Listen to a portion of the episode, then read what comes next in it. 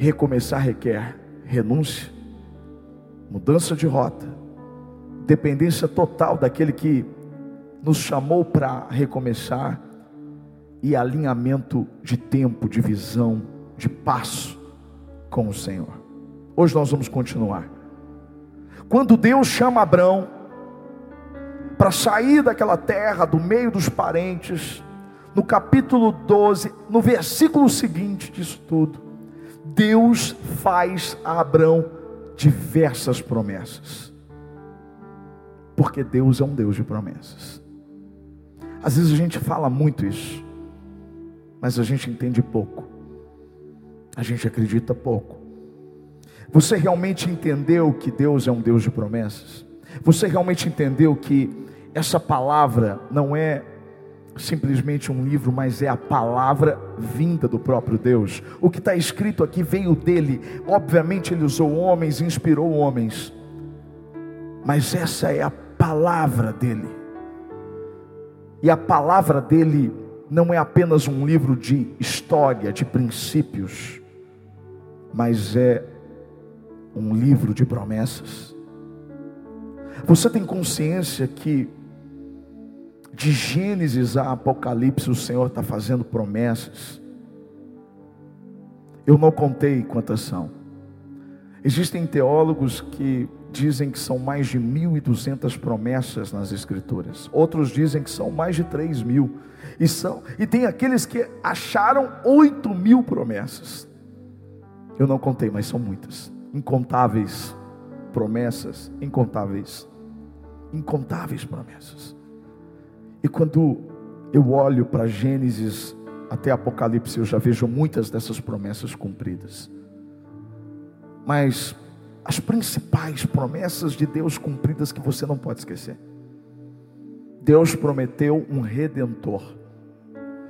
A partir do momento em que Adão e Eva pecaram, cometeram um pecado que chamamos de pecado original, desobedeceram ao Senhor, se rebelaram contra Ele, demonstraram uma insatisfação diante de tudo que Deus tinha feito.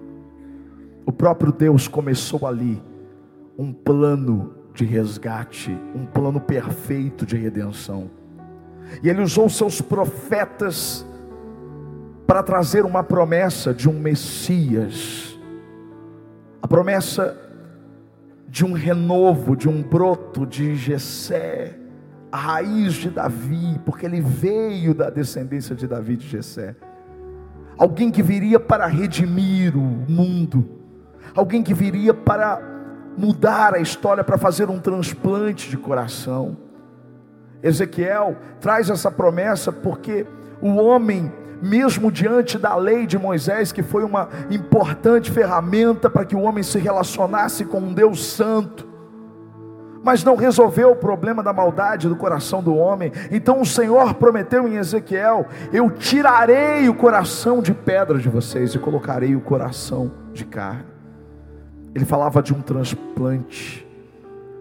Nós recebemos o coração de Jesus, porque Jesus veio como cumprimento da promessa do Pai. Ele enviou o próprio Filho. Deus amou o mundo de tal maneira que entregou o seu Filho unigênito para que todo aquele que nele crê não pereça, mas tenha vida eterna. Jesus é a maior promessa que o Pai fez a nós. É uma promessa cumprida. Jesus nasceu, filho de mulher, gerado pelo Espírito Santo. Ele morreu por nós, mas ele ressuscitou por nós. Ele está no trono, vivendo na intercessão por nós. Segunda promessa vem com Jesus, a promessa de salvação. O homem não poderia se salvar sozinho.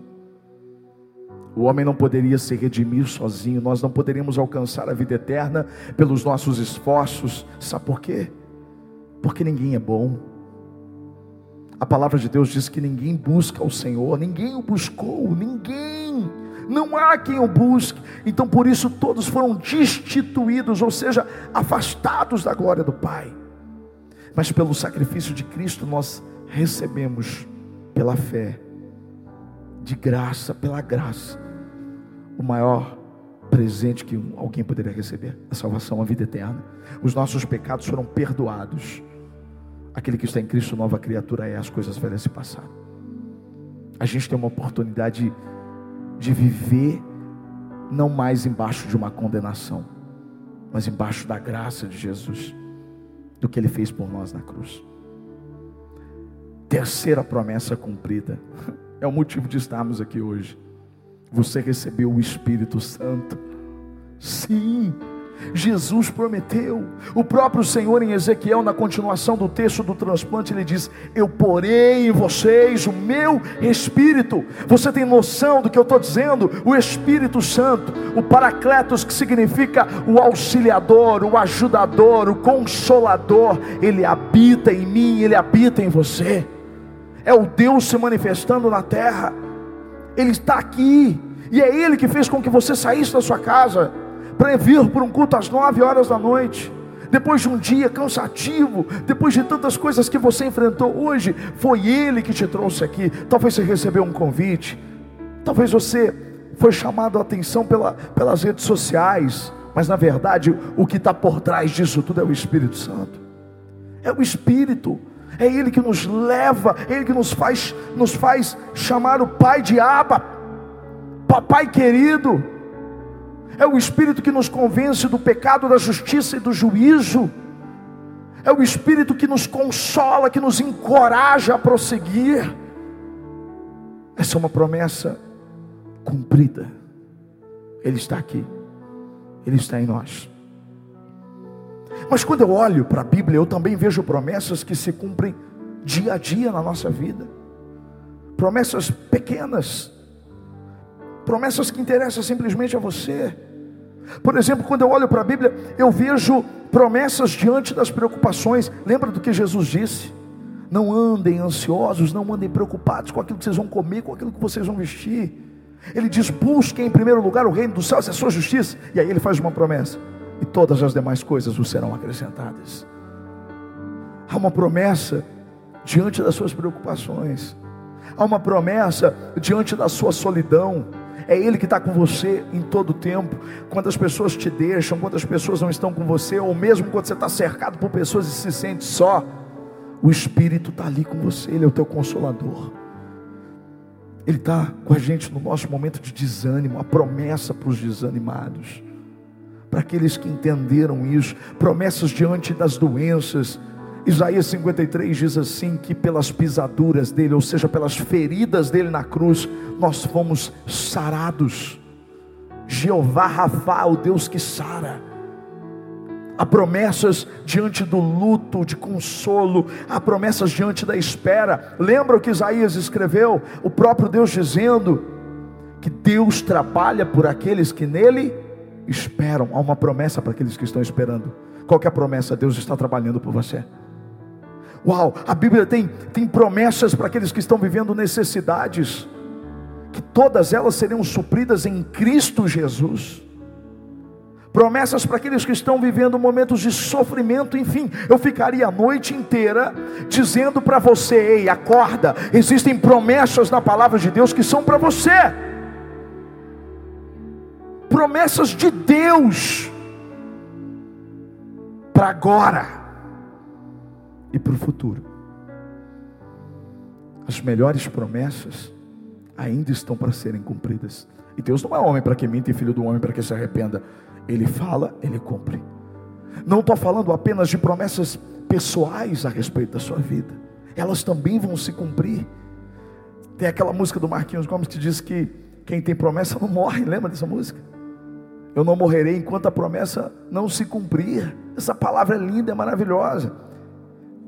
Mas é uma promessa pós-vida. Sabe qual é a promessa pós-vida? Jesus vai voltar. Essa é a maior de todas as promessas. Aquele que subiu ao céu, que está ao lado do Pai, ele vai voltar. Jesus vai voltar, essa é a maior de todas as promessas. Se alegre nisso. Se ele voltar e ele vai voltar, entenda que vai se cumprir uma outra promessa: novos céus, nova terra. Nós teremos um novo lar, onde não haverá mais choro, onde não haverá mais tristeza, onde não haverá nada do que nós vivemos aqui nessa terra. Nada. Junto com isso tem uma outra promessa. O nosso inimigo já foi vencido na cruz. Lembra? Mas é uma promessa maior. Ele será lançado no lago de fogo. Tudo aquilo que se levanta contra as nossas vidas, toda, todo, todo o poder que opera das trevas, todas as potestades e principados, todos os demônios, Satanás será lançado no fogo, no lago de fogo. E haverá um novo tempo, um novo reinado do cordeiro e do leão sobre nós. Então são promessas que deveriam nos animar. São promessas que deveriam fazer você sair da cama olhando para essas promessas. Lembra do que eu preguei aqui na virada? Eu falei que uma fala do, do salmista de Davi, ele dizia, ele diz no Salmo 119, ele diz assim: A tua promessa me dá vida. E todas essas promessas, foram tão poucas as que eu disse, mas elas são suficientes para gerar vida dentro de nós. Deus tem vida para nós e não morte. Vida e vida em abundância, firmada nessa promessa, nessa variedade de promessas. Então Deus é um Deus de promessas, Deus é um Deus que se manifesta para Abraão e faz promessas. Nós estamos falando sobre possibilidades, Deus expandindo possibilidades, e eu tenho uma frase que eu, que eu escrevi exatamente sobre isso que eu queria dizer. Porque promessas são nada mais do que possibilidades de Deus. Promessas são possibilidades de Deus diante das impossibilidades humanas. A promessa que Deus faz para Abraão, aqui nesse texto, que nós vamos ler agora, era simplesmente impossível de acontecer aos olhos humanos. Deus ama fazer promessas impossíveis aos nossos olhos de serem realizadas. Por isso que a gente muitas vezes é tido como louco porque a gente acredita naquilo que é impossível. E a gente só acredita naquilo que é impossível porque o nosso Deus, Ele é especialista em transformar impossibilidades em possibilidades. Quando eu olho para o texto que nós vamos ler agora na sequência, Gênesis capítulo 12, versículo 2.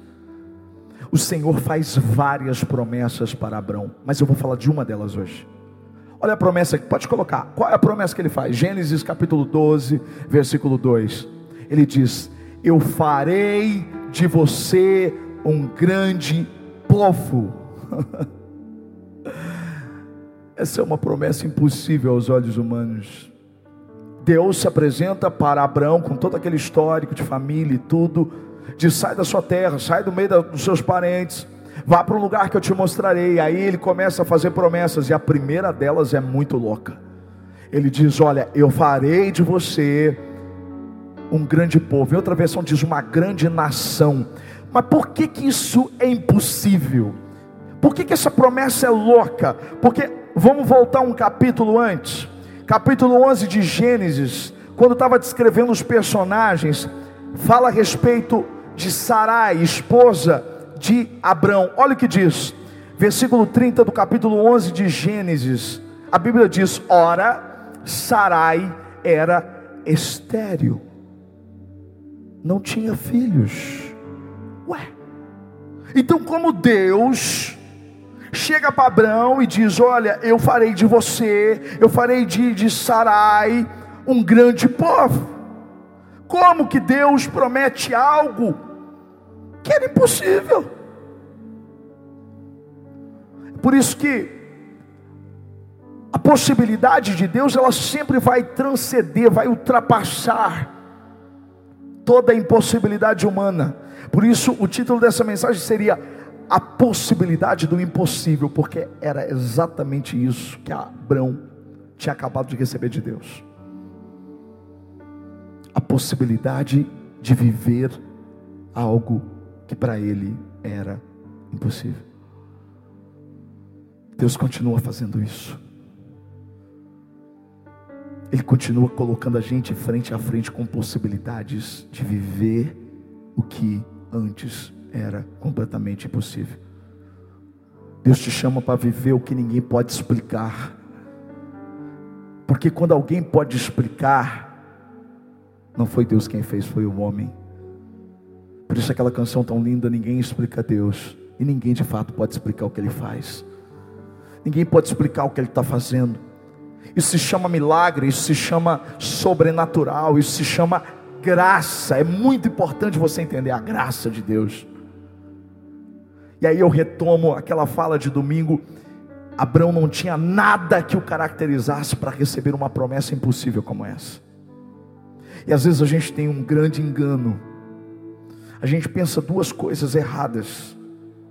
Elas estão opostas, mas ambas erradas. A primeira delas é quando você acha que você merece, porque você acha que tem um coração bom, porque você acha que faz alguma coisa, que você faz o bem para as pessoas, então você acha que Deus é obrigado a fazer alguma coisa para você. E isso é um erro terrível, porque você não merece nada. Não, ninguém merece. Diante do sacrifício de Jesus na cruz por nós, e diante do pecado que Adão cometeu, todos nós nascemos pecadores, nós não merecemos nada, acredite nisso. Mas também é um erro você dizer, ah, eu não mereço nada porque eu não faço isso, eu não mereço nada porque eu não sou bom, eu não mereço nada porque isso, eu não mereço com um complexo dizendo que você não merece pelo fato do que você não fez, ou deixou de fazer, ou fez errado. Quando na verdade graça independe de nós. Graça é sempre algo que vem de Deus para nos alcançar.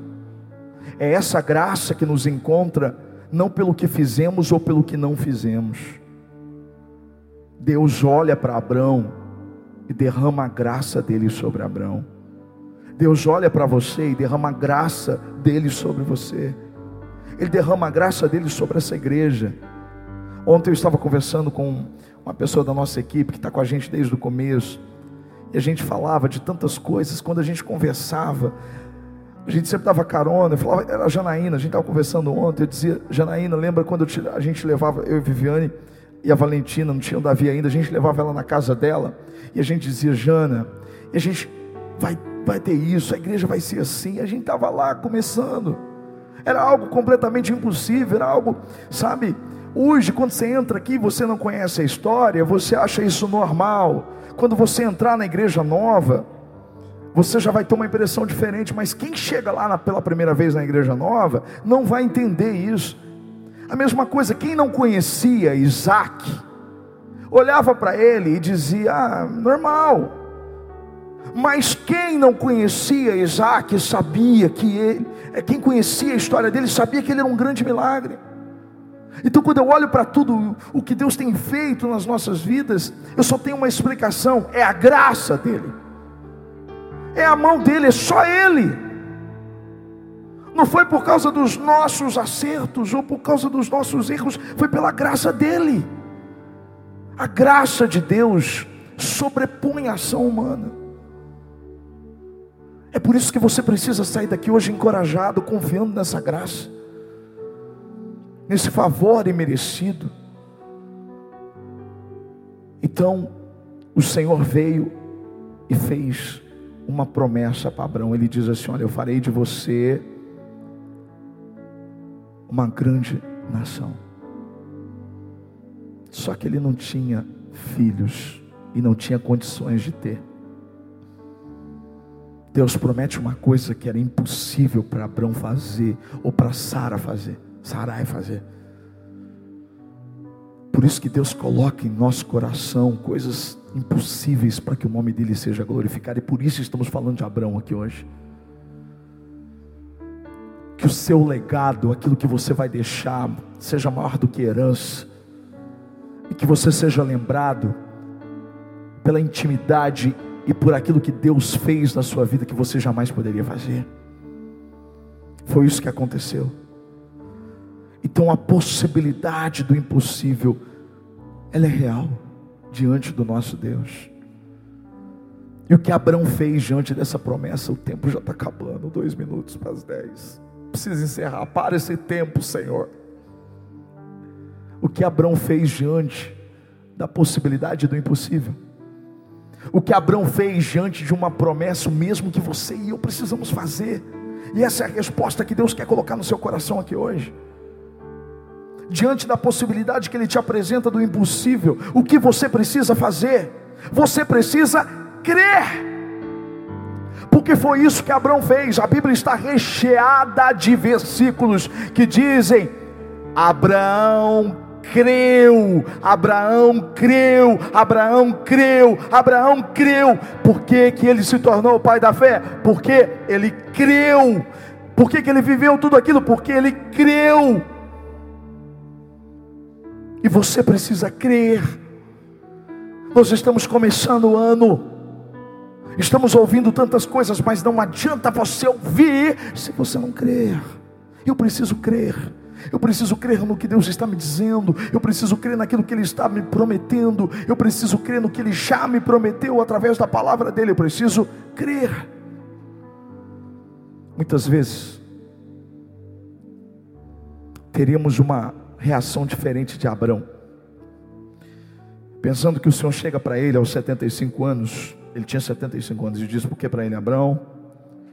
Sai da sua terra, no meio dos seus parentes, vai para o lugar que eu te mostrarei. Aí ele faz a promessa: Farei de você um grande povo. Talvez se fosse você, se fosse eu, interromperia o Senhor antes dele fazer todas as outras promessas, porque ele fez outras. E já dizia: Senhor, não brinca com os meus sentimentos. Senhor, eu não posso ser pai. Não sei se o senhor sabe, mas a minha mulher é estéreo, Senhor. Senhor, na verdade, quando eu nasci, o meu pai tinha 70 anos, eu já estou com 75, sabe o que é isso? A comparação.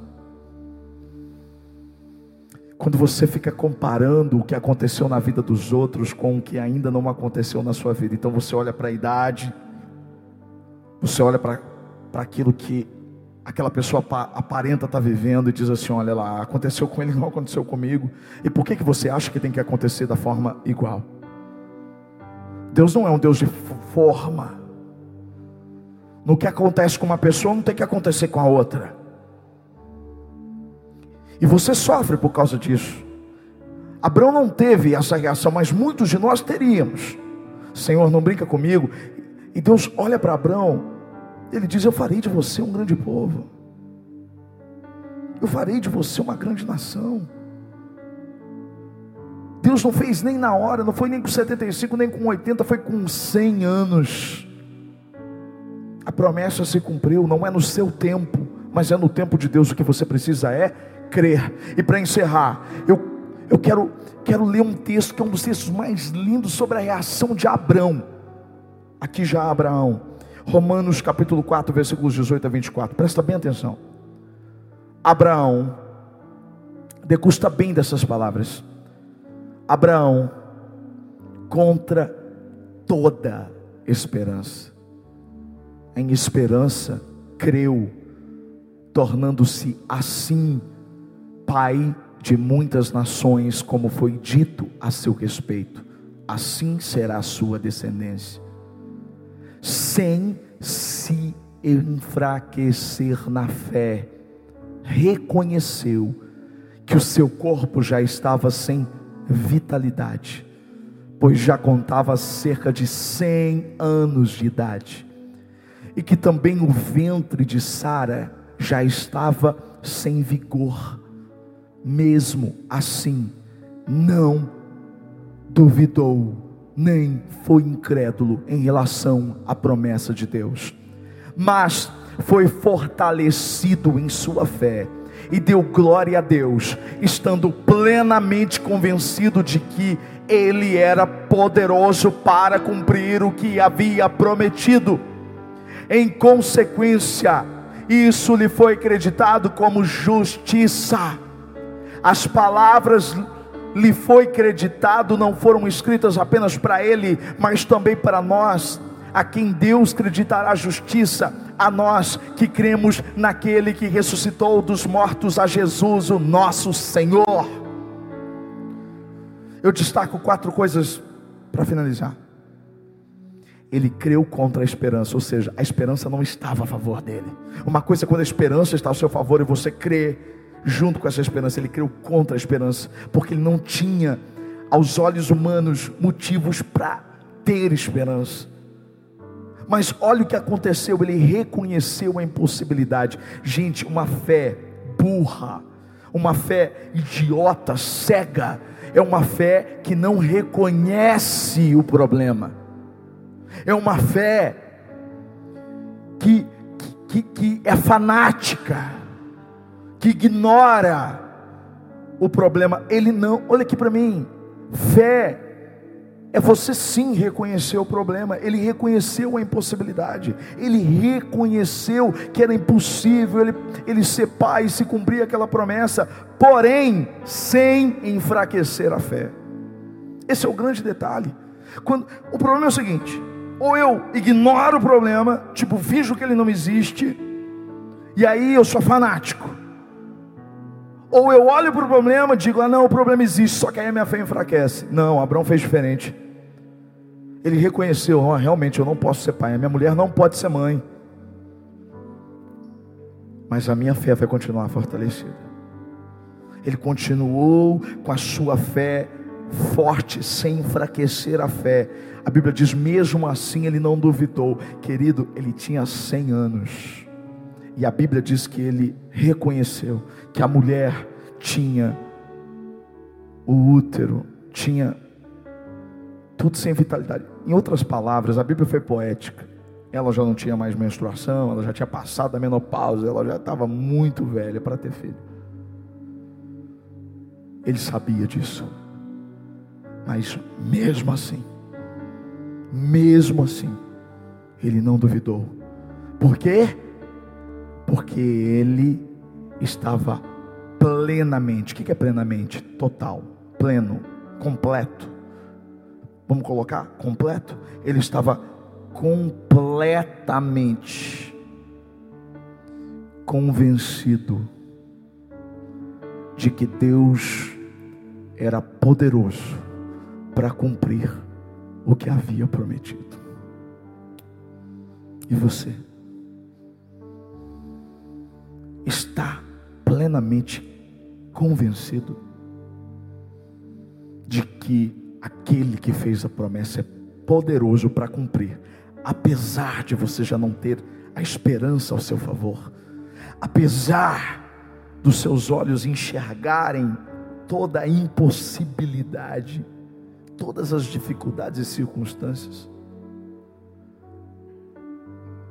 Você está disposto a fortalecer a sua fé e crê que o Deus da possibilidade está te dando a possibilidade de viver o que você jamais poderia viver por você mesmo. Feche os seus olhos e diga isso para Ele. Seja sincero. Diga, Senhor, eu preciso da minha fé fortalecida.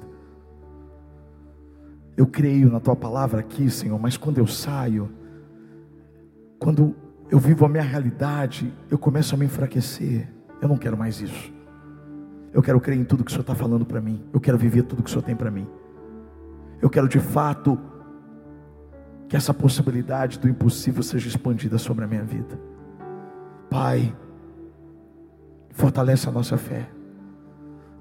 Muito obrigado porque o Senhor é um Deus de possibilidades, o Senhor é um Deus de promessas, o Senhor é um Deus que traz à existência o que não existe como se já existisse.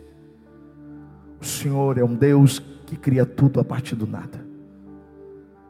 Nós te louvamos e te agradecemos porque tudo o Senhor pode fazer. Quando minha fé se esfriou, acendeu-se o fogo em mim. Quando eu pensei em desistir, me deu forças para prosseguir. Quando tudo diz que não, sua voz me acalma e diz para confiar em ti para esperar o teu agir. Deus, a minha força é o teu poder. Eu sei que tens o melhor para mim. Os teus planos não se frustrarão. Sua palavra vai cumprir em mim, pois não há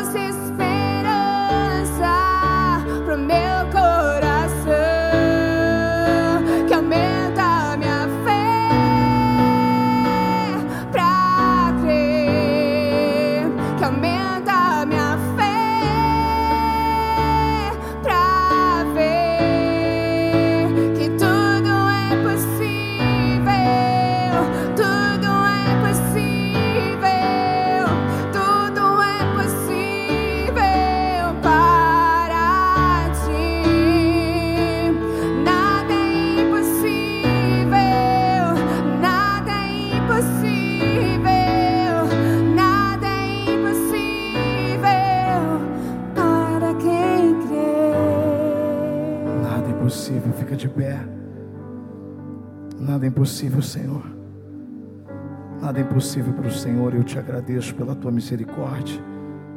Eu te agradeço por essa noite. Eu te agradeço pelos teus ensinamentos. Pela tua palavra viva, Senhor. Guarde cada um, Senhor, a Deus querido, na volta para casa. Nos dê, Senhor, a Deus, um restante de semana abençoado pelo Senhor. E que no domingo estejamos aqui para te adorar de todo o nosso coração. Que o grande amor de Deus, a graça do Filho Jesus Cristo e a comunhão com o Espírito Santo seja sobre você, sobre a sua casa, hoje e para todo sempre. Amém. Amo vocês. Até domingo, em nome de Jesus. Um Deus assim.